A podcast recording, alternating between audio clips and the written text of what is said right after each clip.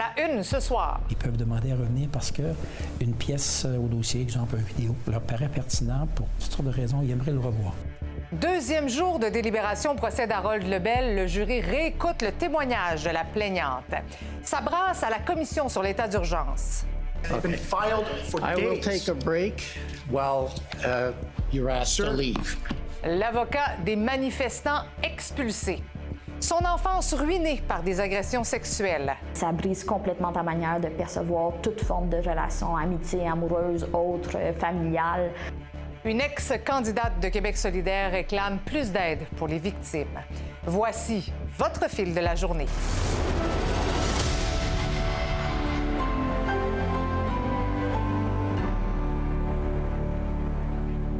Bonsoir. Neuf femmes, trois hommes viennent de passer deux jours à la table de délibération au palais de justice de Rimouski dans l'affaire Harold Lebel.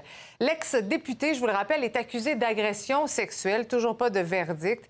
Il doit y avoir une entente unanime et hors de tout doute raisonnable. Et aujourd'hui, Laurence, les jurés ont demandé à revoir certains éléments de preuve. Oui, plus précisément, un segment assez précis là, du, euh, du témoignage de la présumée euh, victime. Le juge leur a accordé cette demande. Par contre, il leur a aussi demandé d'écouter le contre-interrogatoire sur le même sujet, question qu'il ait, euh, qu'ils aient toutes les informations nécessaires. C'est des grosses journées de discussion là, qu'ont euh, les jurés. Euh, et pour les aider, le juge leur a soumis, euh, avant qu'ils s'isolent, une série de questions pour les aider à prendre leurs décisions, un genre euh, d'arbre décisionnel où ils doivent se poser des questions, notamment euh, sur la nature des contacts. Euh, Est-ce qu'ils étaient de nature sexuelle, directe, indirecte, intentionnelle ou non? Euh, Est-ce qu'ils étaient consentants? Et aujourd'hui, j'ai voulu en savoir un petit peu plus sur la tâche de jury. Je vous invite à écouter ce que je vous ai préparé. Bon, 11 ont voté coupable. Qui vote non coupable? Un seul.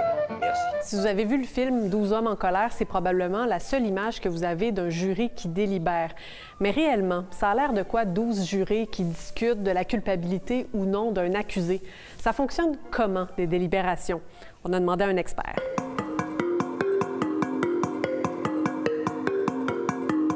Le fait qu'ils se- sont regroupés passe plus de temps délibéré à échanger entre eux pour en arriver à un verdict, parce que c'est dans l'intérêt de la justice que les verdicts ne tardent pas indûment. Et le fait aussi d'être euh, éloigné de toute influence extérieure. L'idée de la séquestration, c'est qu'ils ne soient pas en contact avec le monde extérieur. Donc, ils sont accompagnés d'agents de sécurité qui vont les conduire à l'hôtel, puis ils s'assurent que, je suis convaincu qu'ils n'ont pas accès à leur cellulaire. Si quelqu'un a un appel euh, pour des raisons familiales ou autres affaires, j'imagine que c'est sous supervision. J'ai jamais été juré et je ne le serai jamais parce que les, membres du barreau ne sont jamais jurés.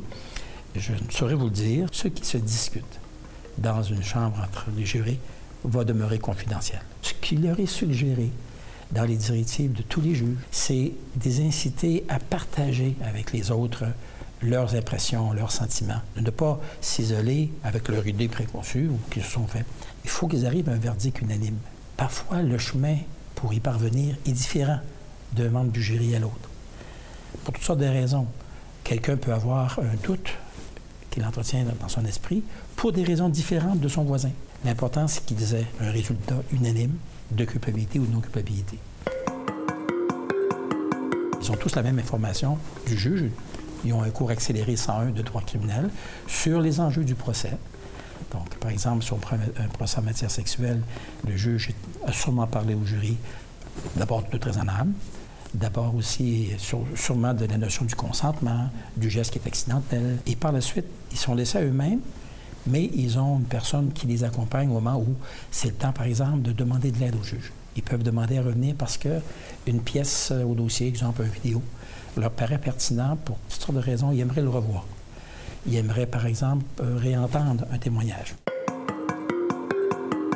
S'ils reviennent après quelques jours, par exemple, en disant on n'est pas capable, mais pas capable d'en arriver à l'unanimité, hein, et y en a, que les camps sont vraiment divisés, là, le juge va leur expliquer à nouveau comment faire peut-être pour euh, en arriver à revoir leurs convictions. Si ça devrait perdurer, malgré tous les efforts et la bonne foi, pour en arriver à un verdict unanime, ben, le juge va devoir à ce moment-là prononcer un avortement du procès.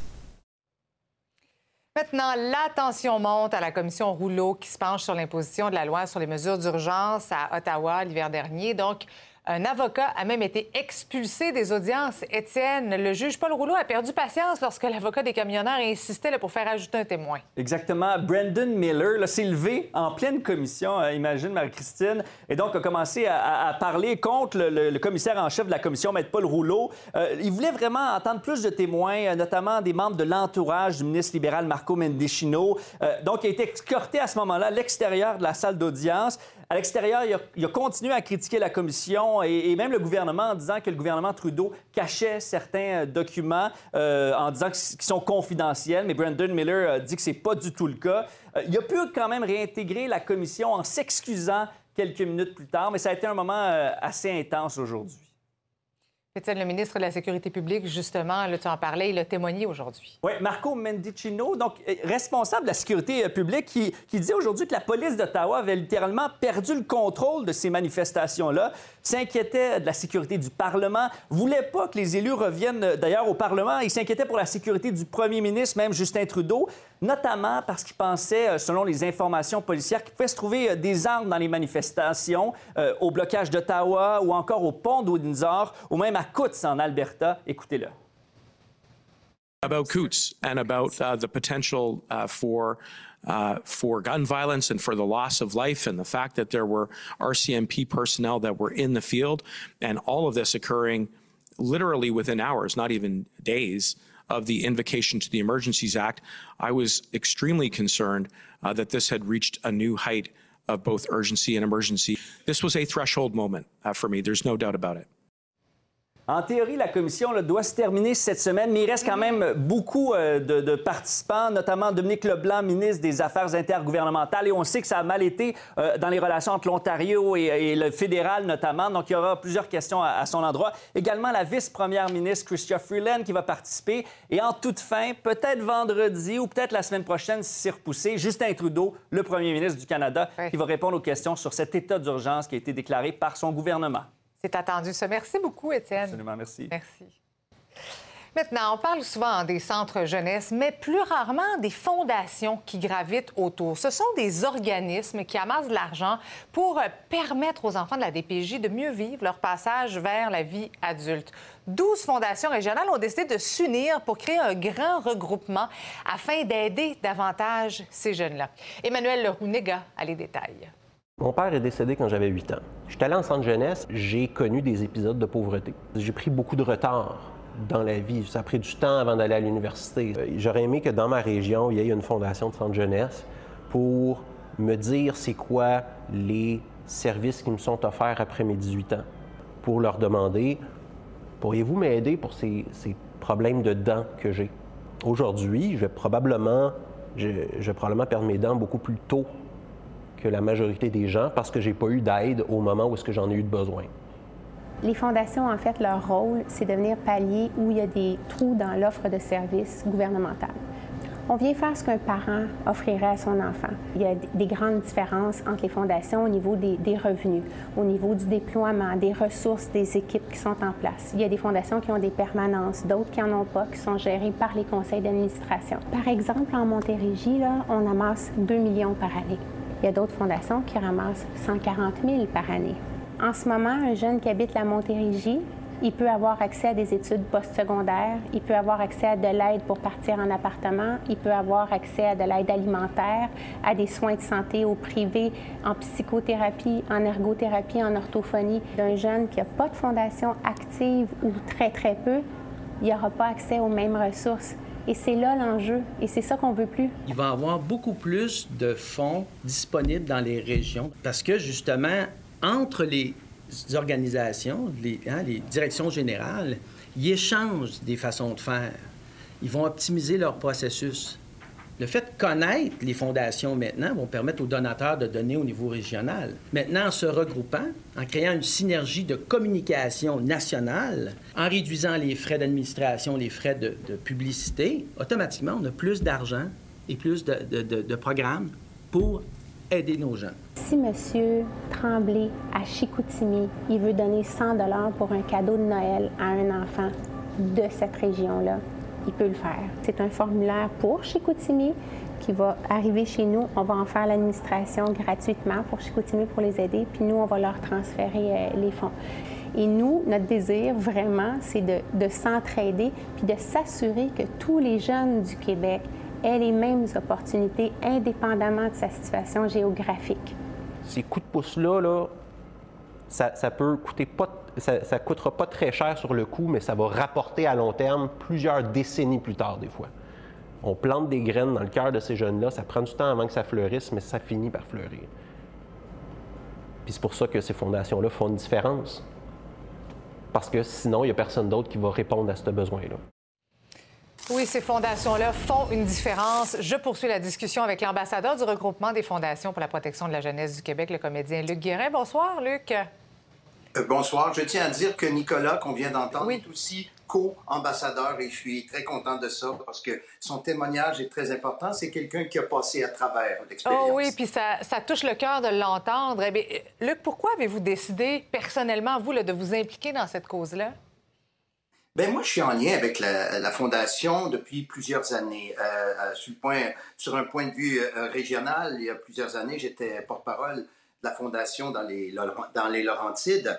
Et euh, ça m'a permis, euh, dans cette période, par des activités, d'aller dans des centres de protection de la jeunesse.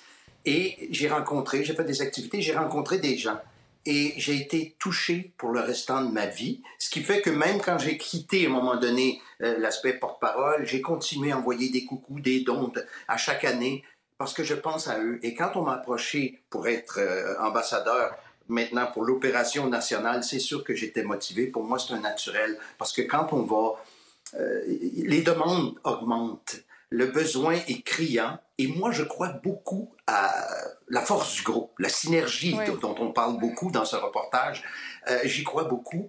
Et je pense que ça va... Euh, et je suis là aussi, c'est vrai. Je suis là aussi pour toutes sortes de raisons, dont celle de faire connaître la Fondation, parce qu'on s'aperçoit que c'est pas tout le monde qui connaît la, Fondation. Oui, tu as bien raison de le mentionner. Et, pour avoir fait personnellement de nombreux reportages sur les jeunes, les jeunes de la DPJ dans les centres jeunesse, on constate à quel point un petit coup de pouce souvent peut faire tellement une grande différence. Une grande différence. On l'a entendu euh, tantôt de la part de Nicolas, mais aussi on a c'est aussi un message d'espoir aussi qui est envoyé aux gens qui sont dans les centres jeunesse, à dire quand euh, tu es à l'intérieur, il y a des exemples de gens qui, quand ils sortent, sont soutenus au point académique jusqu'à l'université. Ils se sont fait une place dans la vie. Il y a des doctorants là-dedans. Donc, il y a de l'espoir là-dedans. Et c'est bon d'entendre ça parce que j'imagine que quand on est euh, dans un centre euh, on, se demande ce qui va nous arriver à l'extérieur. Et c'est mhm. extrêmement sécurisant de sentir qu'on peut être appuyé pour les étapes du passage adulte, aller dans son premier appartement et tout ça. Alors, euh, ben je pense que c'est très signifiant. Oui, parce qu'on a tellement entendu de jeunes, la DPJ, dire une fois que je suis sortie à 18 ans, j'étais complètement sans filet. Donc, la Fondation vient justement donner un petit coup de pouce, un petit coup de main à ces jeunes-là. Absolument. Puis euh, j'en profite tout le temps de l'occasion pour saluer le travail des intervenants actuellement dans les centres euh, de protection de la jeunesse. Et ça, la Fondation, ça vient comme un support supplémentaire pour accompagner ces jeunes-là. Donc, il y a davantage de demandes, davantage de, besoins. C'est ce que vous constatez sur le terrain? Oui, puis on l'entend de la part des, des, représentants des fondations dans chaque région. Et euh, c'est toujours triste à entendre, mais c'est motivant euh, pour s'impliquer, en fait. C'est un, coup, euh, un coup d'envoi pour s'impliquer. Luc, si vous aviez un message à envoyer pour ceux qui nous écoutent présentement et qui pourraient avoir le goût de donner, ce serait quoi le message? D'abord, euh, c'est qu'on vient de le dire, c'est que chaque geste est, fait la différence. Et j'invite les gens à, à donner parce que ces jeunes-là, qui sont dans une précarité ont juste besoin d'être appuyés, secondés, parce que c'est notre avenir, c'est notre population de demain, c'est nos adultes de demain. Et je sais que dans ces gens-là, que la Fondation aide, quand ils vont prendre leur envol, vont être aussi là pour aider d'autres mondes. Donner au suivant, donner au suivant. C'est un concept qui est, de, qui est très fort. Merci beaucoup, Luc Guérin, d'avoir été avec nous ce soir. Aidonslesjeunes.com. Merci beaucoup. Merci pour votre accueil. Maintenant, c'est un témoignage qui secoue, qui bouleverse, celui de l'ex-candidate de Québec solidaire dans Marie-Victorin, Sofika Vetia Natasarma. Elle avait cinq ans lorsqu'elle a été agressée sexuellement pendant un an par un prêtre hindou. Deux autres hommes de sa communauté ont, été, euh, ont aussi abusé d'elle durant son enfance et puis au début de son adolescence. Anaïs, tu as rencontré cette jeune femme et son témoignage est littéralement poignant. Exactement. Shafika a décidé de lever le voile sur les agressions sexuelles qu'elle a subies parce qu'aujourd'hui, ben, elle va mieux. Et elle utilise sa tribune comme personnalité publique. Tu l'as dit, elle a été candidate aux dernières élections parce qu'elle veut donner de l'espoir à des gens qui seraient dans la même situation qu'elle. Ça remonte au cégep quand elle craque et qu'elle réalise que l'impact de, des agressions qu'elle a subies plus jeune viennent la, la, rattraper. Elle est référée à l'IVAC, qui est le programme d'indemnisation des victimes d'actes criminels. Et parce qu'elle est euh, mineure à l'époque, ben, on la réfère au centre d'expertise Marie-Vincent qui l'aide. Mmh. C'est un centre en ce moment qui aide les jeunes de 17 ans et moins qui sont victimes d'agressions sexuelles. Ils ont 300 enfants en ce moment sur la liste d'attente. Il y a deux ans, ils étaient 500. Il y a un besoin criant qui déborde. Et c'est aussi pour ça que Shafika témoigne, parce qu'elle dit qu'il y a un besoin politique de venir en aide aux, euh, aux victimes. Ma mère, elle faisait tellement d'efforts pour m'assurer de, donner la meilleure, meilleure vie possible que, que j'aille vraiment une enfance encadrée. Ça veut dire que quand elle travaillait puis que tu étais plus jeune, il fallait que quelqu'un s'occupe de toi. Donc, comment ça, ça se passait? C'était surtout la nuit que j'avais besoin d'un soutien. Je dormais déjà, donc elle n'a pas eu le choix de devoir justement aller travailler, de me laisser seule, même si c'était un peu contre sa volonté. Puis euh, c'était là que je m'étais fait garder par mon premier agresseur. Puis les agressions ont duré une année. C'était vraiment, euh, je me rappelle encore euh, des, des, nuits où il était là. Si Shafika a décidé de parler des agressions sexuelles qu'elle a subies, c'est parce qu'elle veut briser un tabou qui existe dans certaines communautés culturelles autour de la question des agressions sexuelles, mais aussi de la santé mentale.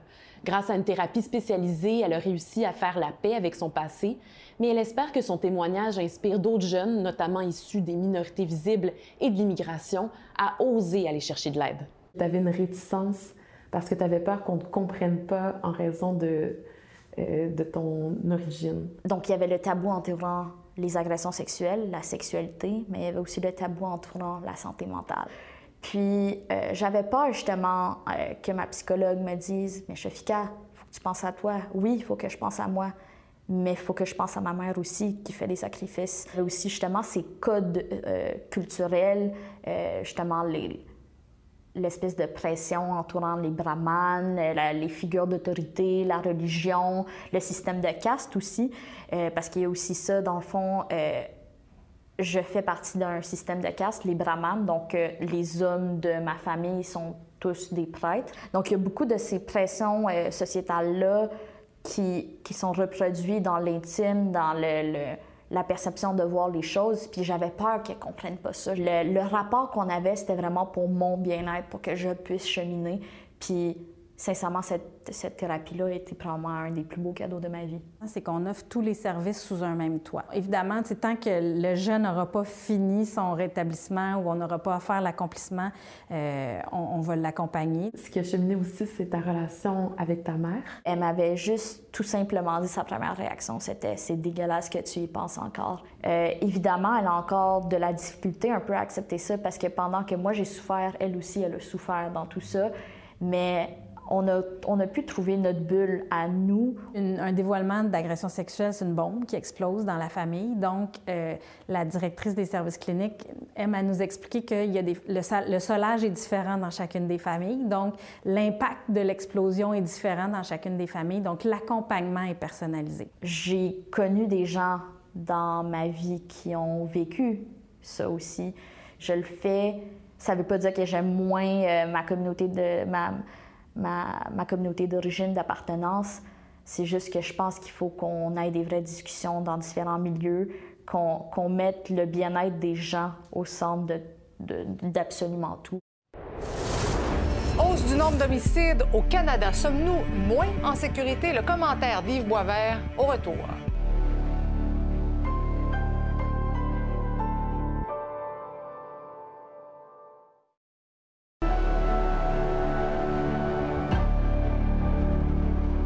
Réforme du mode de scrutin refait surface à la suite des résultats des dernières élections provinciales. Voilà qu'une mobilisation s'organise en vue de la rentrée parlementaire. Je joins Simon à Québec. Des groupes de citoyens et des associations étudiantes prévoient une manifestation. Ça va se faire euh, mardi prochain? Mardi prochain, midi. Euh, donc, euh, mardi, ben, ce sera le 29 novembre, rentrée parlementaire pour cette courte session parlementaire de la 43e législature. Euh, donc, mobilisation citoyenne pour une réforme du mode de scrutin. Ça, c'est un des groupes qui est là. Mouvement Démocratie Nouvelle et la Fédération étudiante collégiale du Québec. C'est entre autres les organismes et organisations, du moins, qui se mobilisent pour manifester pour une réforme du mode du scrutin. Eux en ont encore contre les résultats de la dernière élection. Hein. En ont contre le fait que la CAQ a obtenu 41 des votes, mais 72 des sièges du fait aussi que le Parti conservateur du Québec a obtenu 13% du vote, mais aucun siège. Que le PQ aussi a eu plus de votes que le Parti libéral, mais se retrouve avec trois sièges, alors que le PLQ, au lendemain de l'élection, en avait 20. On sait ça a changé depuis ce temps-là. Donc, selon eux, le Québec était prêt à y aller de l'avant avec une réforme du mode de scrutin pour un mode de scrutin euh, proportionnel mixte, donc qui donnerait une meilleure euh, représentativité euh, un peu partout sur la carte électorale. Le gouvernement qui n'a pas, selon eux, non plus donné de raison valable ou valide pour abandonner cette réforme on écoute quelques-uns des organisateurs. Présentement, il y a plusieurs personnes qui choisissent de ne pas voter tout simplement parce qu'elles croient que leur vote ne sert à rien. Puis ça, il faut absolument que ça change. Il faut faire en sorte que tous et toutes sentent que leur vote compte véritablement qu'effectivement, le go essaie de détourner la question en disant que ça intéresse personne, mais la réalité, c'est que s'il avait tenu sa promesse, aujourd'hui, on n'aurait pas besoin de parler de ça, ça aurait été fait, puis on pourrait s'occuper des enjeux desquels il veut s'occuper. Donc, je ne sais pas, on va être combien euh, mardi prochain, mais je pense qu'il faut qu'on en parle, peu importe on va être combien. Et Simon, il y a un ancien conseiller au cabinet du premier ministre qui s'explique mal l'abandon de cette réforme par le gouvernement. Oui, Jean-Benoît Raté qui euh, dit que c'est quand même assez spécial que le gouvernement ait promis une réforme du mode de scrutin, ait euh, fait adopter un projet de loi par le Conseil des ministres, par le caucus. Ensuite, il a été présenté en Chambre. On a même été en consultation pour finalement abandonner l'idée. Selon lui, euh, ben, c'est la crainte que la réforme soit adoptée qui a finalement mené à son abandon. Et c'est l'entourage du premier ministre qui aurait eu un rôle à jouer là-dedans. En ce qui me concerne, puis j'étais sur ce dossier-là, je pilotais cette réforme-là avec d'autres collègues, j'étais impliqué, puis j'avais un mandat de mener à terme ce mandat-là de bonne foi. Puis on travaillait sincèrement pour le faire. Puis je pense qu'à un moment donné, il y a des gens qui se sont convaincus que valait mieux favoriser les intérêts partisans de la CAQ plutôt que l'avenir de la démocratie québécoise. Moi, je pense que c'est la perspective très, très concrète que cette réforme-là se fasse qui a mené au fait qu'on l'a abandonnée. C'est aussi, euh, Marie-Christine, ces euh, résultats électoraux qui font en sorte que le Parti québécois doit encore se battre euh, mhm. au cours des, prochains jours pour être reconnu comme un groupe d'opposition à l'Assemblée nationale. on connaîtra les dénouements de ça d'ici mardi prochain. À suivre. Merci, Simon. Au revoir.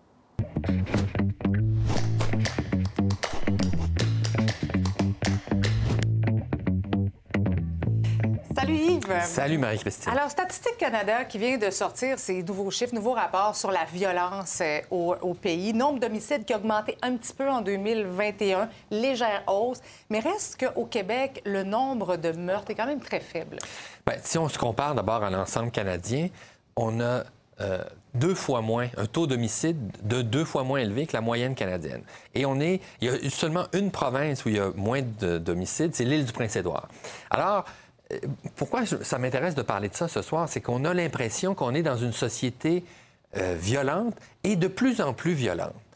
Or, c'est pas le cas. Évidemment, 37 meurtres, un meurtre, c'est trop, on est d'accord? Mais si on regarde historiquement comment ça a évolué, on se rend compte qu'on est dans des années où il y a historiquement beaucoup moins de meurtres euh, à Montréal et au Québec. Parce, que, Montréal, hein, c'est 37 personnes qui ont été tuées en 2021. Puis si on compare avec les années 70, 80, on a ressorti des, des, des unes des journaux en 1972. Je pense qu'il y a eu plus de 80 meurtres à Oui, absolument, avec une moindre population et, euh, et moins d'armes à feu aussi. Mhm. Mais donc, on, est très inquiet de la, propagation, de la facilité avec laquelle on peut euh, obtenir des armes à feu maintenant.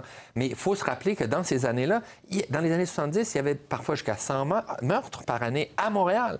Et euh, dans, au début des années 90, on a dépassé les 100 meurtres par année. Mais est-ce que c'est parce qu'on en parle davantage? Il y a les réseaux sociaux, il y a la glorification aussi, en quelque, sorte, en quelque sorte, des armes à feu sur les réseaux sociaux? Bien, je pense que oui. Ça fait partie du portrait, c'est-à-dire que on, aussi on est influencé par euh, les nouvelles américaines. Parce que si tu mhm. regardes les taux d'homicide aux États-Unis, où il y a encore bien plus d'armes à feu en liberté, euh, en liberté, en, circulation, ben, tu vas voir que euh, c'est du c'est de 2, 3, 4, 5 fois plus d'homicides dans les grandes villes américaines comparé à ce qui se passe ici. Je suis pas en train de dire qu'il n'y a pas de violence, mais l'impression qu'on a que c'est donc pire qu'avant, c'est pas exact.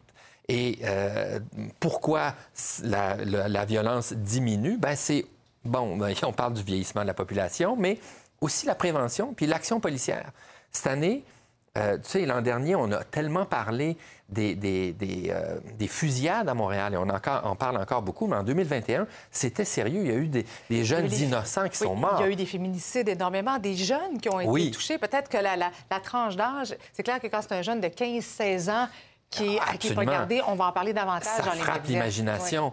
Maintenant, il faut voir que si on regarde les statistiques de cette année, le nombre de fusillades pendant l'été a baissé de 40% par rapport à l'année dernière. C'est sûrement pas un pur hasard. Ça a sûrement à voir avec le fait que la police de Montréal euh, a mis sur pied une escouade mm-hmm. qui euh, a fait plusieurs interventions.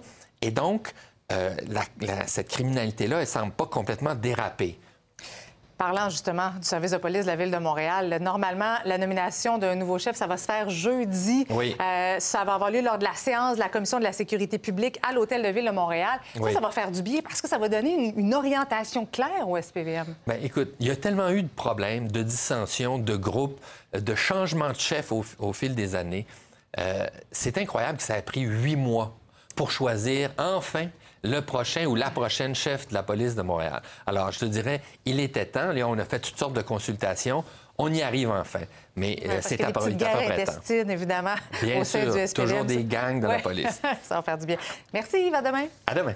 C'est le moment de retrouver notre animatrice des bulletins locaux. Bonsoir, Lisa Marie. Bonsoir, Marie-Christine. Alors, tu nous parles d'un jeune espoir québécois du baseball qui pourrait se retrouver dans les ligues majeures. Oui, très bientôt. Édouard Julien de Québec. Il a 23 ans. Toutes les portes lui sont ouvertes en ce moment. Euh, il figure d'ailleurs sur la liste des joueurs qui ont été retenus par les Twins du Minnesota pour faire partie de l'équipe la saison prochaine. C'est un joueur de deuxième but qui combine vraiment plusieurs des grandes qualités qu'on recherche chez un bon frappeur. Donc, on parle de puissance, euh, d'opportunisme, mais surtout de patience. Mon collègue Jean-Simon Buis l'a rencontré. Je vous invite à écouter un extrait de son reportage.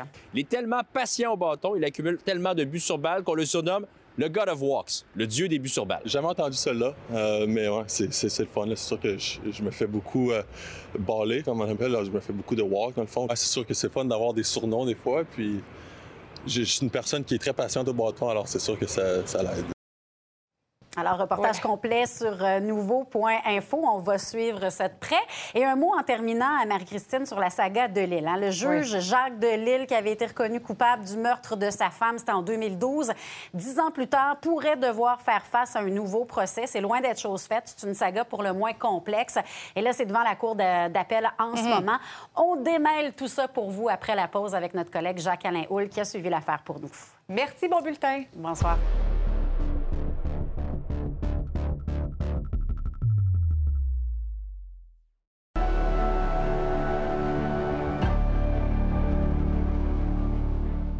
Est-ce que l'ex-juge Jacques Delisle fera face à un nouveau procès? C'est ce que la Cour d'appel devra décider dix ans après avoir été reconnu coupable du meurtre de sa femme. Il a par la suite été libéré de l'accusation. Alors, Jacques Alain est à Québec. Les partis ont fait valoir leurs arguments aujourd'hui. Oui, bien, tout d'abord, il faut se rappeler que Jacques Delisle, qui a purgé euh, neuf ans de prison, avait été libéré en 2021 après que le ministre fédéral de la Justice, David Lametti, ait ordonné un nouveau procès parce qu'il se dit convaincu que M. Delisle a subi une erreur judiciaire. Delisle a ensuite fait une demande en arrêt des procédures en raison d'une faute grave commise par un pathologiste chargé de l'autopsie de la défunte. La Cour supérieure du Québec lui donne raison en avril dernier et donc il n'est plus accusé du meurtre de sa femme. Mais la Couronne a bien sûr porté appel à cette décision et c'est où nous en sommes présentement.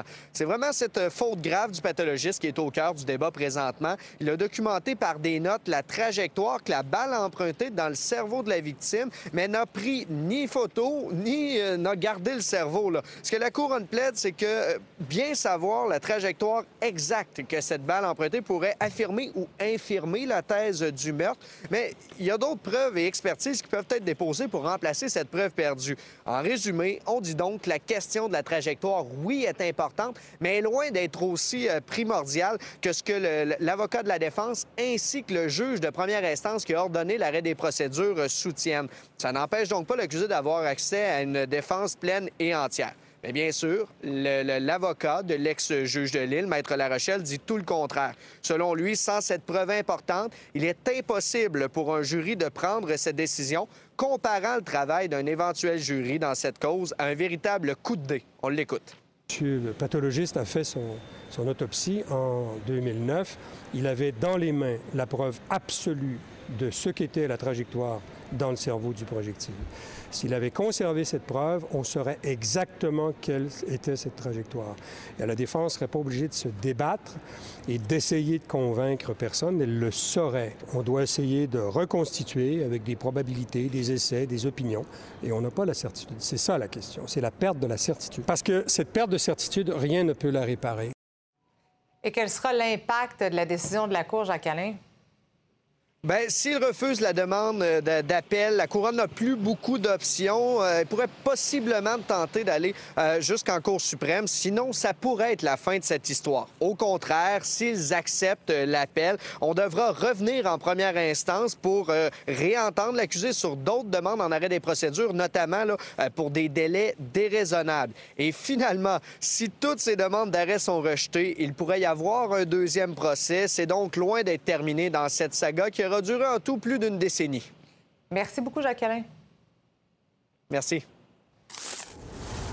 Un Montréalais sur cinq euh, qui figure parmi les plus pauvres consacre plus de 80% de leurs revenus à se loger. C'est ce que révèle un rapport intitulé Signes vitaux du Grand Montréal sur le logement qui est publié aujourd'hui à l'occasion de la Journée nationale de l'habitation et qui a été réalisé par l'Institut du Québec. Pour en parler, je joins Karel Méran, qui est président directeur général de la Fondation du Grand Montréal. Bonsoir, Monsieur Méran.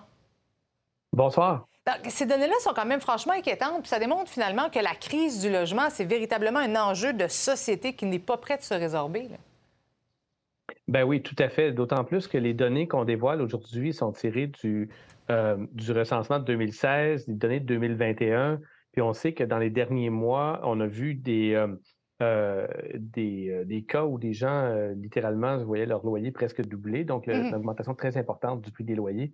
Euh, donc oui, on est, face à une situation qui a un impact ensuite qui envoie les gens dans les banques alimentaires plus tôt dans le mois.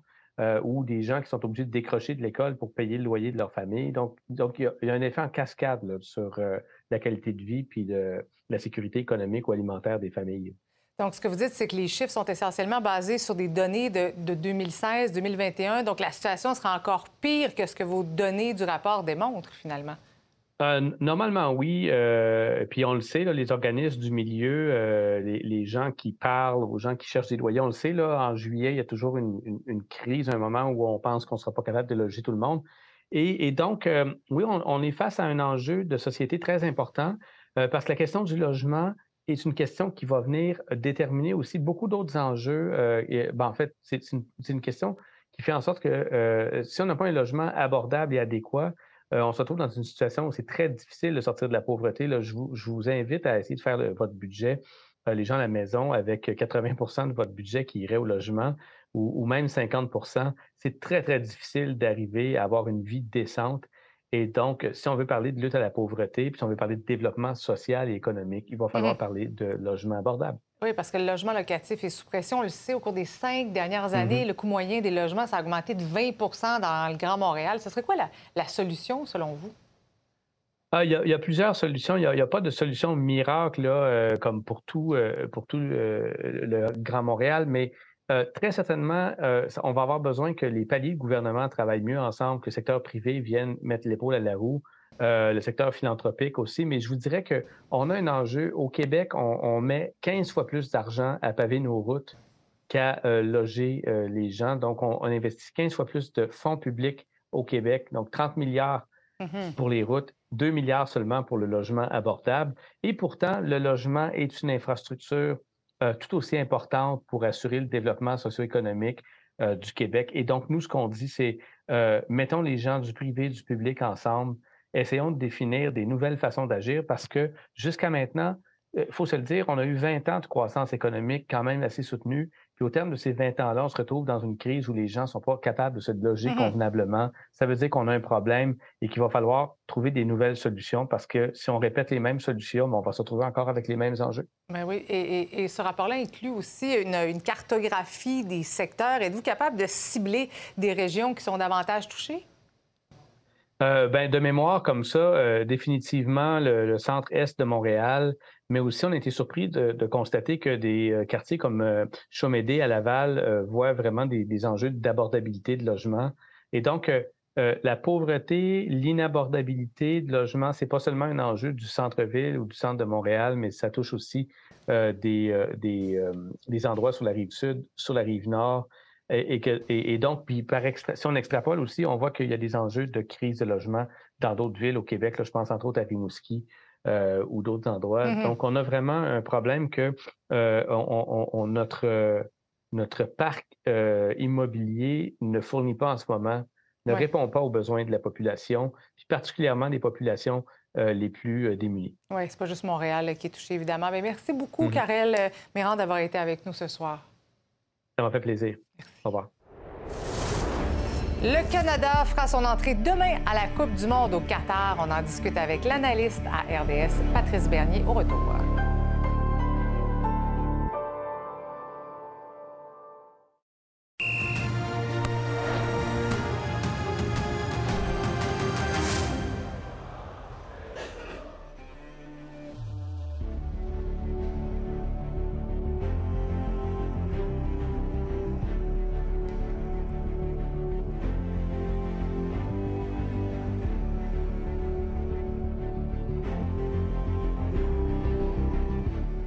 Oui, la Coupe du Monde, le Canada va jouer son tout premier match demain au Qatar. La dernière présence canadienne en Coupe du Monde remonte à 1986. Pour en parler, je reçois Patrice Bernier, ancien capitaine du CF Montréal et analyste soccer à RDS. Bonsoir, Patrick. Bonsoir. Avant de parler du Canada demain, juste un petit mot pour souligner, Patrice, pardon, pour souligner euh, la victoire de la France. Euh, oui, ben voilà, c'est une belle entrée en matière pour la France. Euh, bon, ils ont perdu des plumes parce que Benzema, Pogba sont pas là, mais ils ont quand même des très bons joueurs, Mbappé et Giroud. Donc, euh, ils ont fait le, plein, 4-1, premier match. Donc voilà, le champion en titre commence très bien euh, son, sa Coupe du Monde. Il faut parler donc du match demain euh, des, Canadiens. Comment expliques-tu le fait que ça a pris 36 ans avant qu'on revienne à Écoute, c'est un long périple entre beaucoup de mauvaises histoires, mauvaises fins, puis qui ont pesé. sur la balance et ça a pris un homme comme John Herdman qui est arrivé avec un groupe de jeunes qui est ambitieux, audacieux et qui, qui les a dirigés euh, vers la croyance de pouvoir y aller. Parce qu'avant, on n'arrivait même pas à la dernière étape qui était l'octagone. Mm. Et là, John Herdman leur a fait dire nous, on peut aller à la Coupe du Monde. Il n'a pas juste dit on va aller au prochain tiers, on va aller à la Coupe du Monde. Les joueurs ont cru, embarqué, et là, ils y sont 36 ans plus tard. Donc, euh, c'est bien. Le Canada euh, va vraiment être euh, rivé sur la télé pour regarder le Canada-Belgique. Quels seront les joueurs à surveiller? les deux joueurs à surveiller, c'est nettement les deux joueurs qui sont les plus connus du groupe. C'est Alfonso Davies. je pense que pas mal tout le monde commence à connaître qui, si vous ne connaissez pas, c'est sûr, Alfonso Davies et Jonathan David. Un est d'Ottawa, l'autre est d'Edmonton. Alfonso. Puis c'est bien parce que c'est deux personnalités différentes, extraverties, introverties. Mais un joue au Bayern Munich, un grand club européen. Et euh, il est là en forme parce qu'il avait un petit souci de, physique, mais il est là. Il devrait même commencer demain. Et puis Jonathan David, lui, il a fait un long périple passé par la Belgique, est en France, un des meilleurs marqueurs du championnat français. Et c'est deux Canadiens et qui euh, performent très bien au soccer. Non, pas au hockey, au soccer. Et ce sont les deux joueurs à surveiller qui, peut-être un des deux, marquera le premier but dans l'historique de la Coupe du Monde pour le Canada. On, à voir. Parce que demain, ça ne sera pas une facile quand même contre la Belgique. Non, non, non. Écoutez, là, je sais qu'on est tous confiants, même moi le premier, mais on affronte le deuxième au monde. Mhm. Le classement FIFA, c'est la Belgique. Et euh, ils ont des joueurs comme Kevin De Bruyne, qui est considéré comme le meilleur milieu de terrain au monde. C'est pas un des meilleurs joueurs au monde qui peut faire la différence. Mais le Canada a quand même des bons atouts, un esprit, un état d'esprit très confiant. Je pense qu'ils peuvent aller euh, commettre la surprise dans leur groupe et pourquoi pas accrocher la Belgique demain? Je ne sais pas s'ils vont gagner, mais ils vont aller chercher un résultat qui pourrait être positif. Si on était en 86, je t'aurais dit, le meilleur, c'est on participe, espérons qu'on ne se fait pas écraser. Là, ils peuvent croire d'aller peut-être accrocher la Belgique. Pourquoi pas les battre? Bien, il y a de l'espoir, il y a de l'espoir, mais est-ce que c'est une attaque qui est un peu plus. Est-ce que c'est une équipe qui est un peu plus portée à l'attaque ou à la défense? Oui, oui. John Herman, c'est quelqu'un, un sectionnaire qui ne croit pas en moi, je défends ou l'ancien adage du Canada rigueur, courage, solidarité. Lui, il veut aller vers l'avant. Il a des atouts qui permettent de croire d'aller gagner le match. Et on devrait avoir une équipe qui est, euh, qui est audacieuse, qui n'a pas peur, qui a, qui a du sang-froid, mais qui va aller vers l'avant et battre, euh, battre la Belgique, ou du moins croire qu'il peut battre la Belgique. Patrice Bernier, merci beaucoup d'avoir été avec Merci. nous ce soir. On se croise les doigts pour le Canada demain. Merci. Merci beaucoup. Merci. Maintenant, encore un peu de patience pour les amateurs de ski. Les stations prévoient une ouverture dans deux semaines, alors que les températures sont idéales en ce moment, mais les skieurs devront débourser plus cher pour dévaler les pentes cet hiver. Dominique Côté nous présente la situation dans la région de l'Estrie. Les gens l'oublient, mais il y a moins de 14 jours, on était en, en short, là, puis il faisait 20 degrés dehors. Même si la neige est arrivée un peu plus tard qu'à l'habitude cette année, les grandes quantités qui sont tombées dans les derniers jours donnent un peu espoir aux propriétaires de stations quant à la saison de ski qui est à nos portes. On est très contents. Enfin, on est passé en mode hivernal. Donc, euh, finalement, là, on peut dire que la montagne est prête, du moins presque prête. Euh, on est dans notre, euh, je dirais, dans notre sprint pour notre capacité de- d'enneigement de début de saison. Euh, La météo des derniers jours est vraiment favorable pour nous? Euh, tout le monde est très excité. On a parti les canons à neige euh, la semaine passée, jeudi dernier.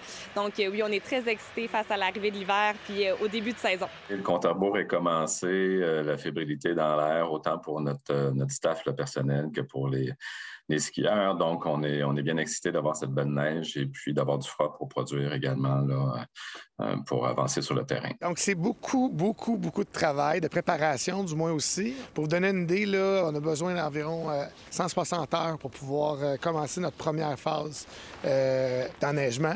Et c'est important d'avoir du froid euh, en continu. Donc là, on vient d'avoir, on était chanceux, presque cinq jours euh, consécutifs. Là, on a une petite pause. Et après ça, chaque fenêtre de froid, il faut être là. Donc, Euh, nos équipes travaillent jour et nuit, surtout à l'enneigement, la préparation des pistes, l'entretien, etc. Donc, euh, c'est une très grosse période pour toutes les équipes. On prépare euh, les restaurants, on prépare la location, le service à la clientèle.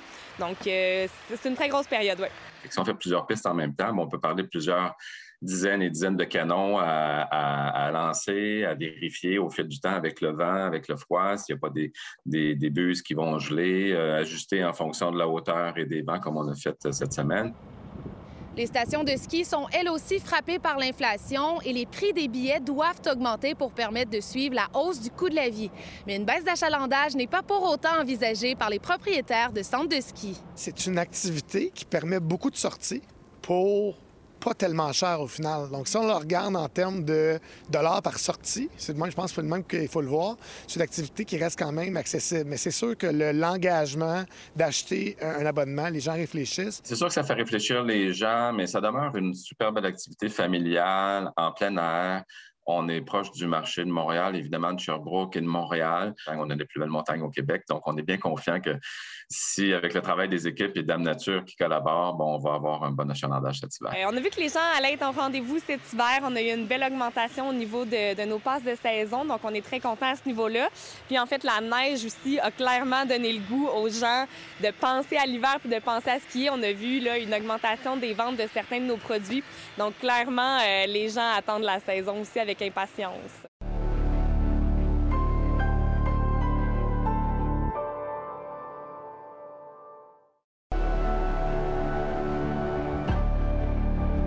Michel, il a été question de la Coupe du monde de soccer à la Chambre des communes aujourd'hui. La Chambre qui a adopté une motion à l'unanimité pour euh, dénoncer les menaces euh, de sanctions de la FIFA à la Coupe du monde de soccer à l'endroit, on en parlait hier, là, des athlètes qui voulaient porter le brassard One Love en appui aux euh, droits des LGBTQ+. Au débatteur maintenant ce soir, il sera Oui. question de la statue déboulonnée de l'ancien premier ministre John A. MacDonald. Oui, tu te souviens, euh, déboulonné le 29 août 2020 lors d'une manifestation à la place du Canada au centre-ville pour ses politiques génocidaires à l'endroit des peuples autochtones. Deux ans plus tard, il y a un comité d'experts qui recommande à la ville de ne pas réinstaller euh, la statue parce que euh, le comité dit qu'il faut s'éloigner, se distancer en fait euh, de l'héritage de McDonald et de sa vision coloniale. Alors notre question ce soir, devrait-on déboulonner les statues de personnages historiques controversés? Hein, Il n'y a pas seulement euh, Il hein? McDonald, il y en a pas mal d'autres. On en débat ce soir avec Geneviève Peterson, François Lambert, on aura Dominique Vallière et, également Maître Alexis Ouanou-Loat qui sera avec nous. Donc, débat intéressant à 22h30. Merci, Michel. Bye-bye, bonne à soirée. demain. Excellente soirée à notre antenne. On se retrouve demain, 17h. Merci d'avoir été là.